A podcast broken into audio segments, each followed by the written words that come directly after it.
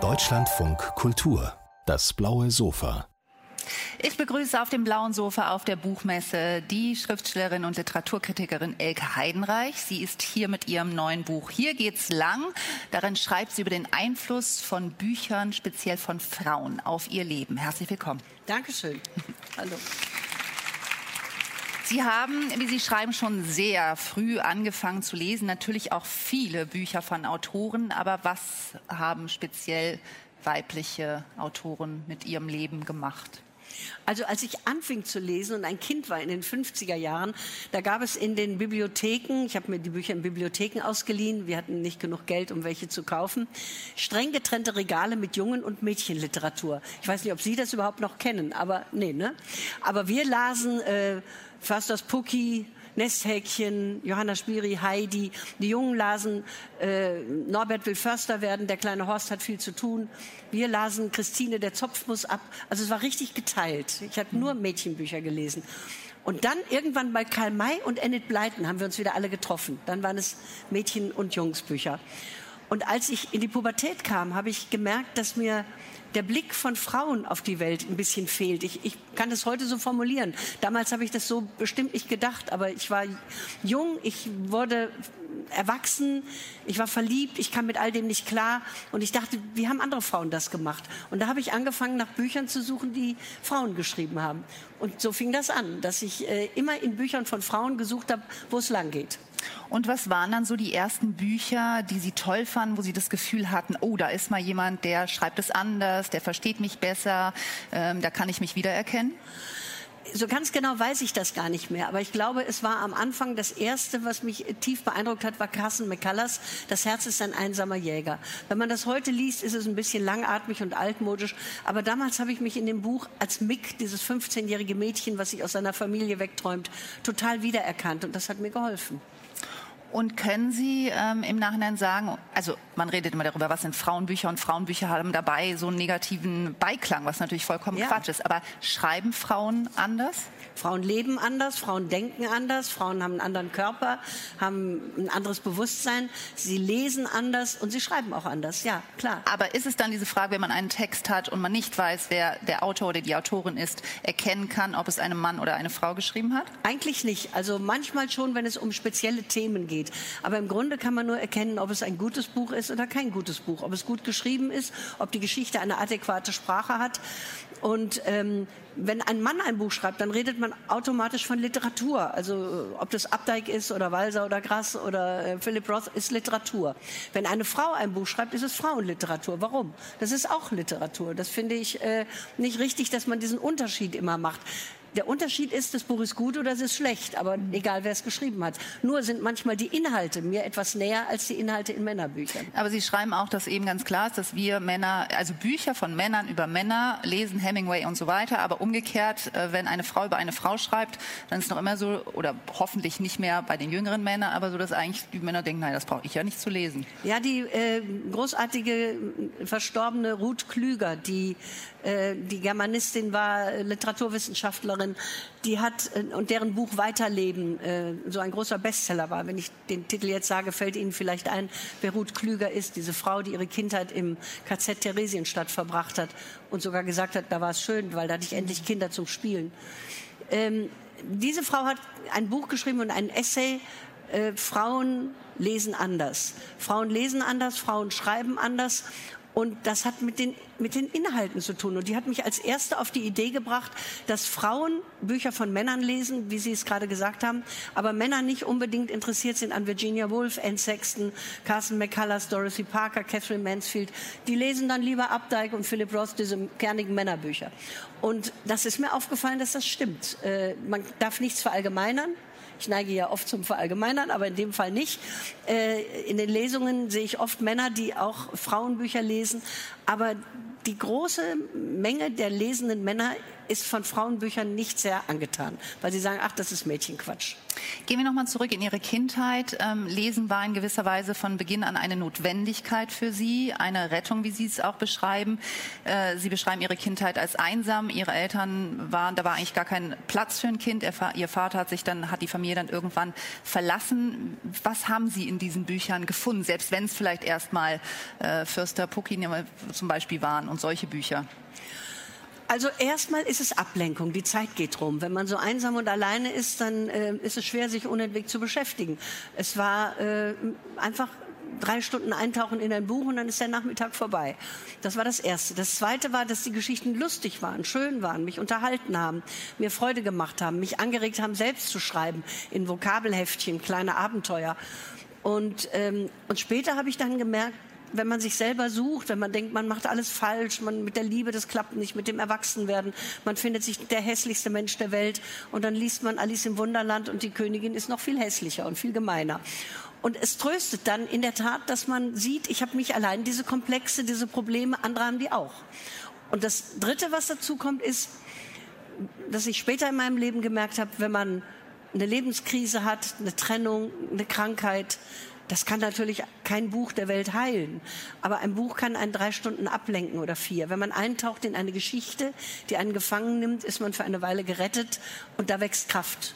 Danach sieht man die Welt mit etwas anderen Augen. Also ich sage immer, es ist besser, sich nicht ins Bett zu legen und drei Stunden zu heulen, sondern sich aufzuraffen einen Kaffee zu machen oder ein Glas Wein, ein Buch zu nehmen und nach drei Stunden denkt man, das schaffe ich auch, was die geschafft hat. Mhm. Dann geht's wieder. Als Jugendliche haben Sie sich auch ähm, eben in Bücher vertieft, wie der Backfisch, Trotzkopf, wie die alle hießen. Das sind, da werden Frauen. Wir hießen nicht Teenager, wir hießen Backfisch. Ja, genau. Ja. Ähm, da werden natürlich Rollenbilder vermittelt, die einen heute fassungslos machen. Aber damals hat Sie das nicht gewundert und sondern äh, das war halt einfach so. Und da haben Sie auch was drin gefunden, wo Sie dachten, oh ja, da habe ich jetzt die richtige Ablenkung. Ja, als ich noch ganz klein war, ja, ich kannte ja nichts anderes. Man nimmt die Bilder an, die man im Leben vor mhm. sich sieht und das, was man liest. Und irgendwann habe ich gemerkt, so wie beim Nesthäkchen zu Hause geht es bei uns nicht zu. Und Trotzköpfchen, ich bin zwar auch ein Trotzköpfchen, aber das ist nicht mehr meine Welt. Trotzköpfchen wird ja irgendwann artig, heiratet, kriegt Kinder. Und wenn du das nicht bist, artig, wirst du keine liebe Mutti. Und, und ich wollte keine liebe Mutti werden. Ich wollte ein eigenes Leben haben. Und dann sucht man sich andere Bücher. Also Goethe hat gesagt, das tägliche Leben ist so so gemein und so brutal, dass kein Buch der Welt ein Kind verderben kann. Also man liest sich an diesen Büchern satt und merkt irgendwann, die brauche ich jetzt nicht mehr. Das ist nicht mein, mein Vorbild. Und dann sucht man sich Vorbilder, Lebensbücher, die einem ein wenig weiterhelfen. Mhm. Und dann lässt man das hinter sich. Also ein Buch kann einen Menschen nicht verderben. Es, Was sind solche Lebensbücher und solche Vorbilder dann geworden? Ach, das war natürlich in den verschiedenen Lebensaltern verschieden. Mit 15 liest man anders als mit 30, mit 60 oder jetzt mit Ende 70. Ich habe äh, damals wahnsinnig gerne Bücher von Frauen gelesen, Dorothy Parker, die Erzählungen aber ich weiß noch, dass mir immer ganz wichtig war Christa Wolf, die ja für vieles gescholten wurde. Mhm. Ich kann gar nicht so recht beurteilen, ob zu Recht oder zu Unrecht, für einiges, für ihre Haltung vielleicht. Aber ich will nicht ihre Haltung beurteilen, sondern ihre literarische Arbeit. Und ein Buch wie äh, Kindheitsmuster hat mir geholfen, mir über das schwierige Verhältnis zu meiner Mutter klar zu werden. Oder ein Buch wie Kein Ort nirgends hat mir gezeigt, dass der Künstler in der Welt einen sehr schwierigen Stand hat und dass Männer und Frauen es schwierig haben, einander zu verstehen. Kein Ort nirgends ist ein Buch, wo Christa Wolf erfindet einen Spaziergang zwischen dem Dichter Heinrich von Kleist und der Schriftstellerin Caroline von Günderode in der Romantik. Und ähm, damals durften Frauen noch nicht schreiben. Und sie, sie hatte kein Geld, sie, konnte, sie war nicht verheiratet. Sie hat unter einem männlichen Pseudonym geschrieben und war sehr, sehr unglücklich. Und von Kleist wissen wir auch, wie unglücklich der war. Sie hat sich mit 27 umgebracht, er sich mit 34. Und diese beiden gehen nun in Christa Wolfs Buch am Rhein zusammen spazieren. Hätte sein können. Sie verkehrten in denselben Kreisen bei den Brentanos, den Savignys, den Arnims. Und die unterhalten sich über den Künstler in der Gesellschaft. Und sie stellen fest, dass die Gesellschaft den Künstler nicht achtet. Und wenn überhaupt, dann nur den männlichen Künstler. Und den weiblichen eben gar nicht. Der findet überhaupt nicht statt. Und dann schreibt die Wolf, dass Kleist denkt, Wäre das die Frau, vor deren Liebe man keine Angst haben müsste?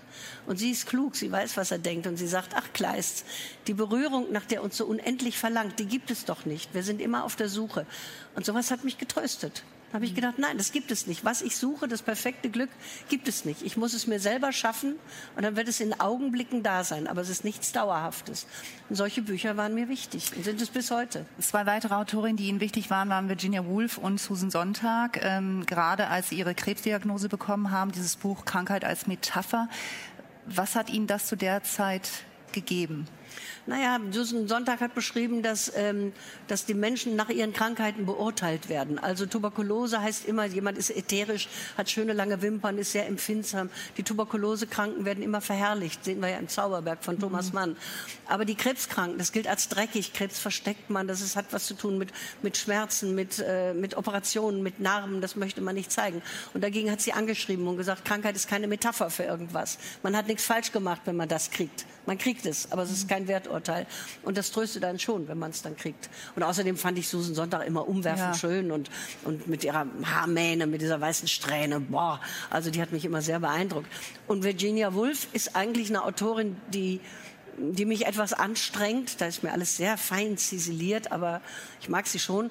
Aber da war das Wichtigste ihr Essay A Room of One's Own, ein Zimmer für sich, wo sie sagt, eine Frau kann nicht künstlerisch tätig sein, wenn sie kein eigenes Zimmer hat, in das sie sich zurückziehen kann, Tür zu arbeiten und kein eigenes Geld. Und das hat mich sehr darin bestärkt, immer mein eigenes Geld, mein eigenes Zimmer zu haben. Mhm. Susan Sonntag haben Sie dann auch mal getroffen. Das ist ganz äh, nett, ja. finde ich, wie Sie schreiben, dass sie irgendwie relativ arrogant Ihnen gegenüber war und dass Nicht sie nur das, mir gegenüber, aber ja, mir gegenüber. ja, äh, genau, aber dass Sie ihr das verziehen haben, weil das einfach, ja, natürlich. Ne, weil sie so eine großartige Frau ist, ja. dass man da auch gar nicht erwartet. ja, äh, ich wurde da angekündigt. Damals hatte ich noch meine Sendung lesen und dann wurde ich angekündigt, Elke ist äh, kind of female Pope of Literature, also der deutsche Literaturpapst und da kann Susan Sonntag ach, nur kotzen, wenn die sowas hört. Da hat die sich weggedreht und gesagt, Gott, was haben wir denn da wichtig Tourisches? Und hat mich richtig abfahren lassen, aber das ändert nichts daran, dass ich sie großartig finde. Blicken wir noch mal weiter zurück. Eins der Bücher, wo Sie dann äh, sagen, das war zum ersten Mal Literatur, war Nils Holgersson. Ich weiß ja, nicht genau, wie alt Sie, da waren. Ja, aber es ist lang her. Lange her. ja, ähm, warum oder was war das für eine Art von Erweckungserlebnis? Weil vorher waren es halt eher noch so diese Mädchenbücher, von denen Sie vorhin gesprochen haben. Das ist das Witzige, dass ich das heute weiß. Aber als Kind wusste ich das ganz bestimmt nicht. Aber ich kann mich heute erinnern, dass ich nach diesen ganzen Nesthäkchen, Elke der Schlingel, habe ich viermal geschenkt gekriegt, Trotzköpfchen und nach diesen Mädchenbüchern habe ich dann gelesen, die Reise des kleinen Nils Holger so mit den Wildgänsen. Selma Lagerlöf hat das geschrieben, ich weiß gar nicht wann, so 1910 rum, schätze ich da. Ich bin immer schlecht in Zahlen. Also zu Anfang des 20. Jahrhunderts. Und sie war die erste Frau, glaube ich, die äh, den Literaturnobelpreis mhm. bekommen hat unter anderem für dieses Buch. Und es war ein Schulbuch in Schweden. Sie hat den kleinen Nils äh, im Gefieder der Gans mit den Gänsen ziehen lassen über Schweden und hat sie runtergucken lassen und hat dabei beschrieben, wie leben die Leute, hier sind die Reichen, hier sind die Armen, hier sind die Bauernhöfe, äh, was wird angepflanzt, was tragen sie für Kleidung, was singen sie für Lieder. Es war eigentlich ein Buch über Schweden. Aber diese Reise war so anschaulich beschrieben, dass ich plötzlich zum ersten Mal ein Gefühl hatte für Sprache. Ich hatte rote Ohren beim Lesen. Es war alles so anders. Bisher habe ich so, ja, Pucki ist nicht brav, Pucki ist dann doch wieder brav. Ich habe so durchgeblättert und hier bin ich mit roten Ohren hängen geblieben. Und von da an war ich verloren für den Kitsch. Mhm. Das Andersens, hat was gemacht. Andersens Märchen waren was anderes, was Sie sehr, oh. Ihr Lieblingsmärchen, die Nachtigall, ne, die Nachtigall. Ja, ja. Was haben Sie in diesem Märchen Spezielles gefunden? Naja, ich habe die Grimm. Wobei, da man sagen muss, es ist kein, es ist jetzt ein Schriftsteller, also, aber kommt trotzdem in Ihrem Buch vor. Ja, natürlich kommen Männer drin vor, ist doch klar. Ich sage auch nie SchriftstellerInnen, sondern ich sage Schriftsteller und Schriftstellerinnen im Gegensatz zu Ihnen. Äh, je nachdem, was äh, gerade wovon man gerade redet. Und ich habe natürlich die Märchen gelesen, die Brüder Grimm und so. Und dann Hauf und Bechstein und was es alles an Märchen gab. Ich war sehr märchenaffin. Und dann habe ich Andersen gelesen. Und Andersen ist anders als alle anderen. Er ist zarter, er ist poetischer. Er schreibt ja auch immer über die Verlierer, das hässliche Entlein, der kleine Zinnsoldat, das sind die Eiskönigin, Schneekönigin. Das sind ja alles Menschen mit großen Blessuren und Verletzungen, wie er selbst einer war. Äh, ein ganz zarter, empfindlicher, ängstlicher Mann, der jeden Abend eine Nadel neben sich, neben das Bett legt und einen Zettel, wo drauf stand, wenn Sie denken, ich bin tot, stechen Sie mich. Ich bin wahrscheinlich nur scheintot. Er hatte immer Angst, lebendig begraben zu werden. Und, ähm, und dessen Märchen haben mich tief berührt, denn meine andere große Liebe, das weiß man ja von mir durch meine jahrelange Arbeit für die Oper, ist die Musik. Mhm. Und Andersens Märchen Die Nachtigall erzählt von der lebensrettenden Kraft der Musik. Der Kaiser ist krank und man schenkt ihm eine Nachtigall aus Brillanten und Diamanten und Edelsteinen. Die zieht er auf und die singt dann. Und die geht irgendwann kaputt. Und die echte Nachtigall, die hat er verbannt, die war ihm zu hässlich, grau, unscheinbares Vögelchen. Und als er im Sterben liegt, und die wertvolle Nachtigall kaputt ist, kommt die echte ans Fenster und singt die ganze Nacht, bis der Kaiser wieder gesund ist. Also die lebensrettende Kraft der Musiken. Das hat mir als Kind schon gefallen. Hm. Neben Märchen und Romanen oder eigentlich noch davor sind es Gedichte, wie Sie betonen, die Sie Ihr Leben lang begleitet haben und Ihnen fast an mancher Stelle das Leben noch besser erklären als eben Romane zum Beispiel. Wieso? Weil Gedichte komprimiert das ausdrücken, was wir im tiefsten fühlen. Die Dichter können, egal ob es der Herbst ist, die Liebe, der Tod, die Verzweiflung, die Freude, mit wenigen Worten, gereimt oder ungereimt, einen Zustand fokussieren, wie wir es nie könnten und dazu müssen wir keinen langen Roman lesen, sondern manchmal nur acht Zeilen und dann haben sie uns abgeholt. Und das habe ich immer sehr bewundert. Als äh, 1996 Wisława Szymborska, die Polin, die kleine alte mhm. polnische Dame, den Literaturnobelpreis kriegte, ich hatte den Namen noch nie gehört, nie was von ihr gelesen, da bin ich in einen Laden gegangen und habe gesagt, ich hätte gern die Bücher von dieser Polin da. Ich wusste nicht mal, wie man es ausspricht. Und dann habe ich die gelesen und habe gemerkt, wie unendlich viel diese Gedichte uns sagen. Also sie, sie beschreibt einen Gang zum Arzt, wie mühsam es ist, sich auszuziehen. Man hat nämlich Angst, irgendwas stimmt nicht. Und dann das Halstuch und die Knöpfe alle von der Bluse und sich bücken und die Hose runter und die Schuhe und es ist alles so mühsam. Und dann sagt der Arzt, es ist nichts, ein bisschen besser essen, ein bisschen mehr schlafen. Und wie schnell man sich wieder anzieht, die Schuhe gebunden, das Tüchlein, die Knöpfe, wie schnell alles wieder geht, um rauszukommen. Und solche Stimmungen beschreibt die und das kann nur ein Gedicht. Das ist mhm. großartig. Sie sagen also oder Sie, Sie haben offenbar auch viele Gedichte im Kopf. Ich glaube, Sie beschreiben viele. auch, ich glaube, Rüdiger Safranski oder ne? Ja. Ich glaube, mit dem Sie dann irgendwie den ganzen Abend äh, da sitzen und sich gegenseitig. Äh, Aber er hat viel mehr noch als Gedichte ich. an. Ähm, welches ist Ihr oder haben Sie ein Lieblingsgedicht, was Sie hier uns erzählen wollen? Viele, aber ja, ich habe viele Lieblingsgedichte. Aber was mir jetzt einfällt, ich weiß auch nicht, soll ich eins aufsagen? Ja, gerne. Dann sage ich ein ernstes auf, was ich gestern auch schon mal aufgesagt habe äh, bei einem Interview. Ich könnte auch ein anderes nehmen, aber dieses Gedicht hat mit meinem Leben viel gemacht. Das habe ich gelesen zum ersten Mal, als ich 16 oder 17 war.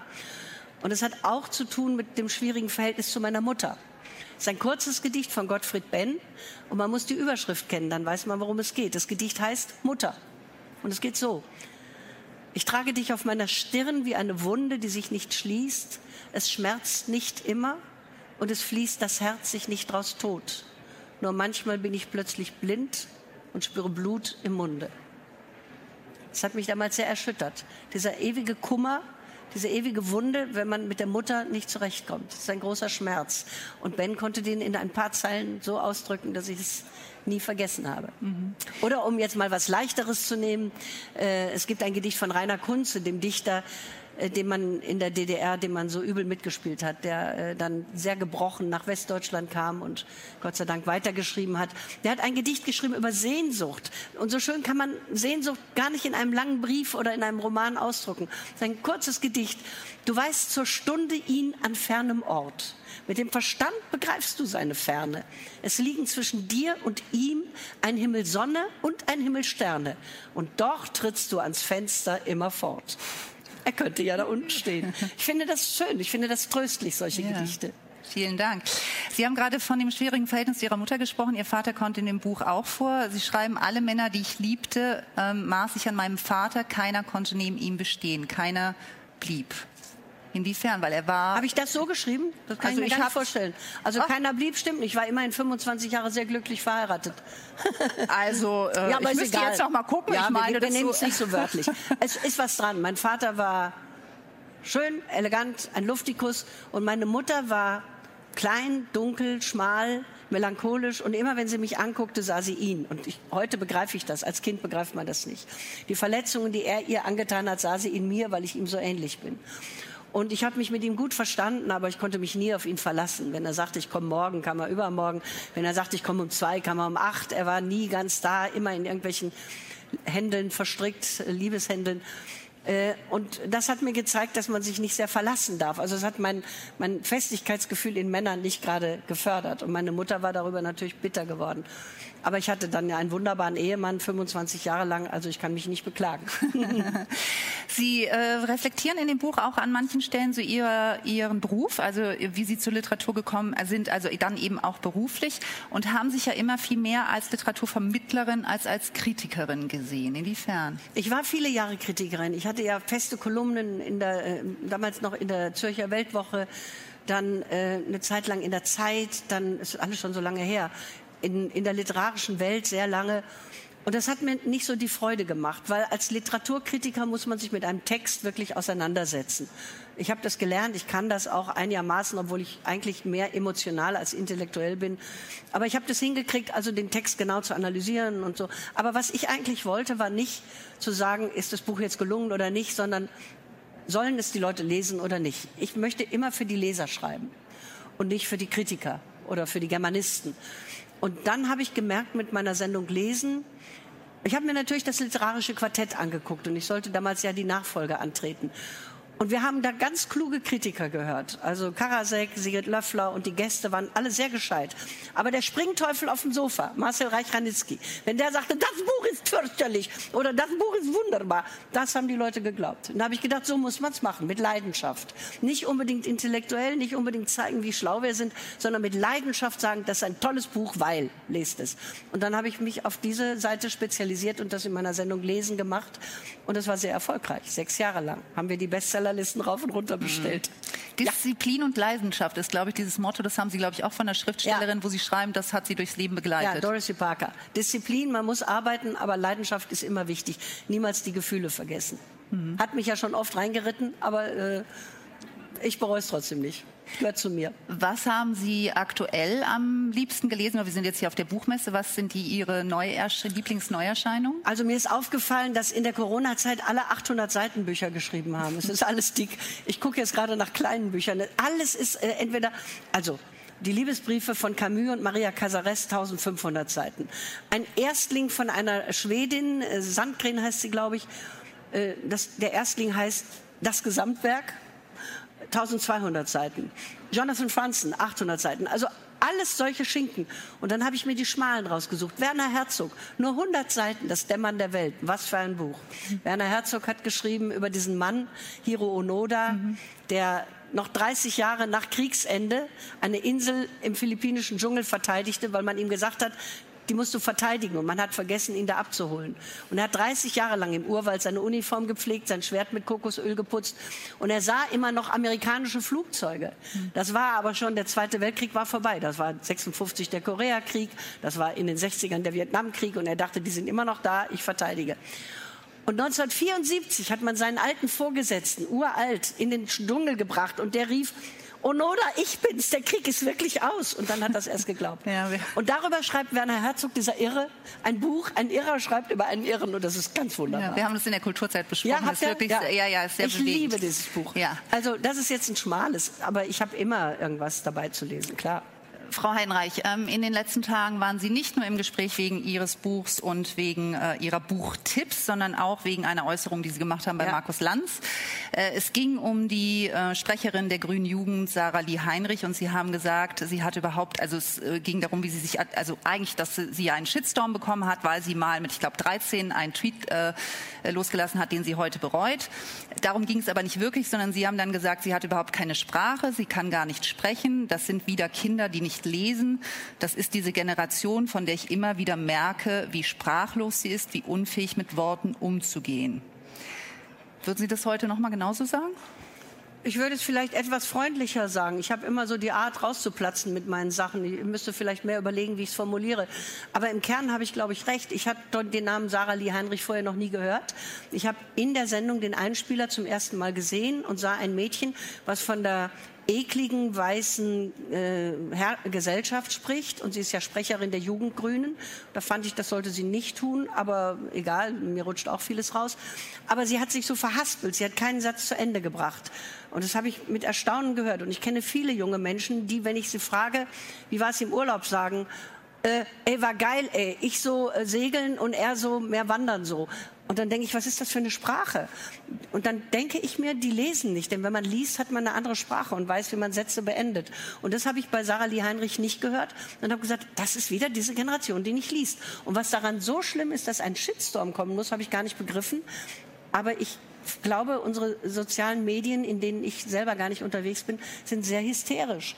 Und ich habe auf der anderen Seite viel Zuspruch bekommen von Leuten, die sagen, ja, man muss über diese Dinge mal reden. Es muss mal ein Thema werden. Aber in den sozialen äh, Medien wird ja nicht geredet, da wird ja mhm. gleich. Äh Aber ich nehme an, also es äh, ist halt natürlich auch, Sie haben vorhin gesagt, Sie machen das gerne an manchen Stellen. Es ist natürlich sehr pauschal, so über eine Generation ja, zu sprechen. Erstens. Klar. Zweitens waren das ja nur Ausschnitte von diesem Mädchen. Ja, ja. Drittens fand ich in dieser Situation, dass man sie natürlich in dem Shitstorm, die ihr begegnet ist, tatsächlich in eher in jeder Form eigentlich verteidigen müsste. Zumindest äh, Ich wusste gar so. nichts von den Shitstorm. Ich kannte sie ja gar nicht. Ich habe noch nie die vorher gesehen, auch noch nie den Namen gehört. Und außerdem ist es ja die Frage, selbst wenn es so ist, dass vielleicht die junge Generation, so wie Sie sagen, manche von denen, viele von denen nicht mehr so viel lesen und vielleicht auch gewisse Artikulations... Ähm, Defizite, nenne ich es mal, haben, dann ist ja immer die Frage, wie geht man darauf zu? Sie als ähm, ja, sehr literaturbewanderte, sehr sprachgewanderte äh, Dame, also könnte ja auch eine Geste machen in Richtung, ähm, ja, also, ne? Das, aber doch äh, nicht in so einer Sendung, ja.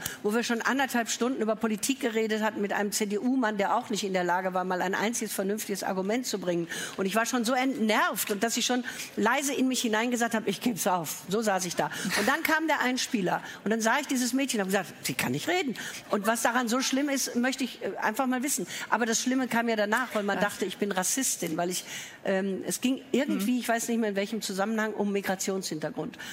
Und, ähm, und ich bin doch nicht jemand, der jetzt auf jeden Menschen, der eine, eine, andere Hautfarbe oder eine andere Haarfarbe hat als ich, zugeht und sagt, wo kommen Sie her? Oder du, wo kommen her? Oder was weiß ich, wie blöd. Sondern ich komme mit Menschen, die anders aussehen, als man aussieht, wenn man in Wuppertal geboren wird und aufwächst, ins Gespräch. Immer. Ich war in der ganzen Welt unterwegs und bin immer gefragt worden, where do you come from? Das ist eine Art, wie man ins Gespräch kommt. Ich würde Sie auch fragen, wo kommen Sie her? Und das mache ich auch mit Menschen, die Migrationshintergrund haben, aber doch nicht im ersten Moment und nicht dauernd dauernd. Und, und dann denkt man, äh, warum fragt sie die? Na klar sind die vielleicht schon in der dritten Generation hier. Aber dann sagen sie mir das und dann finde ich schön und dann ist das das Thema des Gesprächs. Nur so kommen wir doch ins Gespräch miteinander. Ja, Indem ich das einfach ignoriere, das bringt es doch auch nicht. Aber wenn jetzt so wie Sie, ähm, also wie diese äh, Sarah Lee Heinrich, wahrscheinlich eben in der zweiten, dritten Generation hier lebt und das halt ständig... Sie spricht ja perfekt Deutsch. Ja, eben, sie ist hier groß geworden und so weiter. Wenn sie natürlich immer wieder, also erstens wäre dann tatsächlich die Frage, wo kommen ihre Eltern her? Und außerdem, wenn man das halt immer wieder gefragt wird, kann, kann ich verstehen, die das nicht gefragt Verstehe wird. Also, ich auch. Ne, dass man dann irgendwann genervt ja, ist. Und ich, ich würde das auch nie sofort in, in jedem Gespräch machen, aber nee. wenn man länger mit jemand sitzt, kommt diese Frage immer auf. Das habe ich immer wieder erlebt. Aber ähm, das ist nie mein erster Impuls. Mhm. Ganz, ich bin froh, dass Sie hier sind. Wir würden immer noch äh, Leipziger allerlei essen und Prinzroulade bürgerlich, wenn wir nicht so viele wunderbare Ausländer bei uns hätten. Und unsere Ärzte, also alle meine Ärzte kommen von irgendwoher. Und die habe ich auch irgendwann gefragt, sind Sie Inder, sind Sie Grieche? Ja, mhm. schön. Ja, ja. Freut mich. Aber wenn man jetzt oft hört, dass das so diskriminierend rüberkommt, ja, dann das tut mir ich, leid. Nee, nee, genau. Dann denke ich einfach, im Moment scheint es so zu sein, so aufgeheizt auch manche Diskussionen sind. alle so nervös geworden. Ja, ja, und ich finde auch, das aufgeheizt bringt gar nichts. Trotzdem habe ich das Gefühl, im Moment ist es wahrscheinlich sozusagen an der Zeit, ähm, von uns, die tatsächlich ja genauso der Mehrheitsgesellschaft angehören, mal zuzuhören und Empathie zu ja, entwickeln, klar. ohne gleich äh, immer, also ne, natürlich, ich sage auch manchmal Dinge, die, also muss man ja nicht 5000 Mal drüber nachdenken, aber einfach, ich habe gerade, also ich glaube, es ist so ein Moment, wo wir hoffentlich irgendwann wieder runterkommen, ja. aber wo man wahrscheinlich einfach mal den, also ne, sagt, okay, meine so. Äußerung wirkt diskriminierend, denke ich mal drüber nach. So geht es mir gerade. Das sehe ich auch hm. so. Und ich bin, an mir ist keine Diplomatin verloren gegangen. Ich bin immer ziemlich gerade raus und habe mir da schon auch viel durch versammelt. Ähm, und ich würde manches hinterher anders sagen. Aber in dem Moment kommt es spontan raus. Und man kann dann nicht jedem Menschen, bei dem etwas spontan rauskommt, unterstellen, er sei bösartig oder rassistisch oder sonst was. Die Reaktion darauf war unverhältnismäßig. Das muss ich hm. wirklich sagen. Ich hätte das schöner machen können. Ich hätte mir manches ersparen können. Aber die Reaktion Reaktion war unverhältnismäßig und das ziehe ich mir auch nicht an. Nee. Insofern hat mich das auch nicht getroffen. Aber das ist genau, wie Sie sagen, natürlich die Dynamik der Social Media, genauso ja. wie die Reaktion auf Ihren Tweet von eben vor was weiß ich wie vielen Jahren, wo sie äh, anscheinend ja, ne, ein Like, also ein Heil geliked hat, was ihr heute leid tut. Es war ein ähm, Hakenkreuz ähm, und ein ja, Heil. Und das, es gibt Likes, die äh, sind ja, sehr aber reich. sie war 13. Also ne, das äh, muss man dann auch, also äh, und auch da nimmt das eine Dynamik an, wenn sie sich dafür entschuldigt, wenn es ihr leid tut und so weiter. Ne? Also dass also sie Morddrohungen kriegt, ist völlig unverhältnismäßig. Auch das genau. ist unverhältnismäßig verhältnismäßig. Und wir müssen von dieser Schiene von Hass und Besserwisserei wirklich mal wegkommen. Damit beenden wir dieses Gespräch. Ich danke Ihnen sehr, dass Sie da waren, Frau Heidenreich. Vielen Dank, Frau Schottmann.